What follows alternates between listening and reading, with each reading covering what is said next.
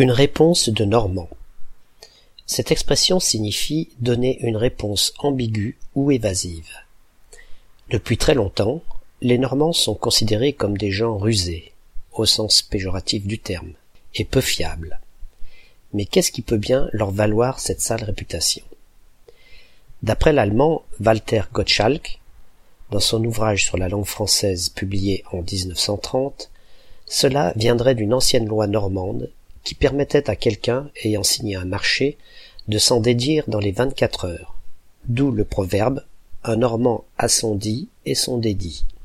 En clair, cela voulait dire qu'on ne pouvait aucunement se fier à la parole et même à la signature d'un Normand, puisque, une fois que vous aviez le dos tourné, il pouvait casser votre accord.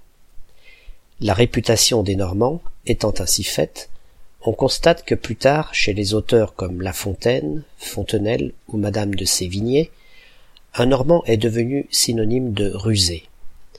Il existe même plusieurs locutions ou proverbes où le Normand trouve une bonne place. Une réconciliation normande est simulée. Un manceau vaut un Normand et demi.